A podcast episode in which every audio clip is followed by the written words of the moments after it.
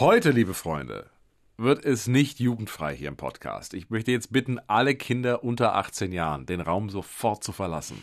Und, äh, oder sich Unter die Kopf- 18. Unter 18. Oder sich die Kopfhörer aus dem Ohr zu ziehen. Es geht hier erst um Orgien und dann um Pistolenduelle. 100% Berlin. Ein Podcast von RBB 888. Zusammen mit dem Berlin-Portal Berlin, ich liebe dir. Wir sind Tim Koschwitz und Jana Schmidt und bitte vergesst jetzt Bridgerton, diese Netflix-Serie über Affären im Mittelalter. Jetzt kommt nämlich die richtig hotte Sex-Story. Aber hallo. Der, Schauplatz ist das Jagdschloss Grunewald. Meine Güte, wo man heutzutage mit dem Hund spazieren geht. Ja. Und sowas nicht vermuten würde. Richtig, das steht nämlich am Grunewaldsee und da ist ein Museum drin, da kann man auch Kaffee trinken im Sommer, aber im Januar 1891, da wurde es da richtig wild. 15 Mitglieder des kaiserlichen Hofes trafen sich in diesem Schloss, unter anderem die Schwester und der Schwager des Kaisers. Es war ein kalter Tag, draußen lag Schnee und tagsüber gab es eine gemeinsame Schlittenfahrt in einer großen Pferdekutsche. Ja, und abends fielen dann alle Gehröcke und Rüschenkleider ab. Bis tief in die Nacht haben sich die neun Männer und sechs Frauen ausgelassen, amüsiert unter Hirschgeweihen und vor knisternden Kaminen. Also es gab eine wirklich richtig wilde Party. Also soweit so schön. Ja, doch als die liebestollen Adeligen am nächsten Morgen ihre Post durchschauten, fällt ihnen fast das königliche Brötchen aus der Hand. Jemand hat Briefe verschickt mit Details der Party und als Beigabe noch kleine Pornobilder, auf die der Unbekannte die Köpfe der Beteiligten geklebt hatte. Also das war dann so wie heutzutage, wenn dann alles bei äh, Instagram oder Facebook auftaucht. Ein äh, direkt. YouTube-Sex-Video. Oder so, genau. äh, Sagen. In den nächsten Tagen tauchen dann immer mehr so Briefe auf und die bekommen dann ganz, ganz viele Menschen am Hof auch ein paar Zeitungen.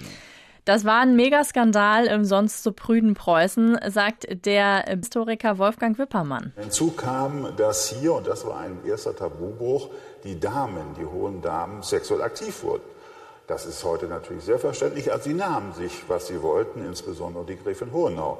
Andererseits aber auch eindeutig homosexuelle Aktivitäten, nämlich der Mann dieser Charlotte von Hohenau, Friedrich von Hohenau, war ein Graf, aber ein schwuler Graf. Und das stand damals, und das ist die ernste Sache, unter hoher Strafe. Und das wurde skandalisiert. Am häufigsten wird in diesen Briefen eben über diese Gräfin Charlotte von Hohenau geschrieben. Sie wird als geiles Luder bezeichnet. Also man kann ja sagen, die Paris Hilton quasi des Grunewalds. Äh, mit ihrer bestrickenden Schönheit habe sie schon namenloses Unheil angerichtet, zumal sie an einer furchtbar ansteckenden Unterleibskrankheit leide. Bei der Orgie selbst soll sie unter Hirschgeweihen gleich mit mehreren Männern in verschiedensten Stellungen Spaß gehabt Oh haben. mein Gott, wie kann sie nur? Immer mehr Details über verschiedene Adlige stehen in diesem Brief. Über 200 werden verschickt. Ja, und plötzlich gerät auch Kaiser Wilhelm II. in die Affäre. Er war zwar nicht im Jagdschloss dabei, aber die Gräfin verfolge ihn schon lange mit lüsternen Blicken, stelle sich ihm bei Gelegenheit in den Weg und präsentiere ihren nackten Busen. Das klingt wie ein normaler Nachmittag im Berghain, ja, ist hier einfach eskaliert. Aber wer schreibt diese Briefe? Wer ist der geheimnisvolle Autor? Die 15 Mitglieder der Orgie beschuldigen sich gegenseitig. Der Kaiser will das herausfinden, bildet eine interne Ermittlungsgruppe und die hat auch bald Erfolg. In einem Papierkorb im Palast finden sie einen Durchschlag eines der Briefe im Büro von Leberecht von Kotze. So, so, so heißt er tatsächlich. Ja, das ist der Zeremonienmeister am Hof und war ein verrückter Typ, sagt Forscher Wippermann. Er hat an der Party teilgenommen und zog den Verdacht auf sich, weil er als geckenhaft und weibisch galt. Er kleidete sich sehr modisch und es wurde ihm auch eine Klatschsucht äh, nachgesagt, die ebenfalls als weibisch äh, galt. Von Kotze wird verhaftet und eingesperrt. Fall damit gelöst? Nö.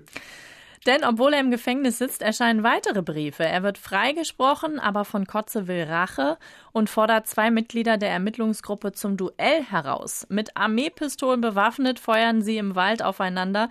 Im ersten Duell trifft keine Kugel, im zweiten wird aber von Kotze am Oberschenkel getroffen.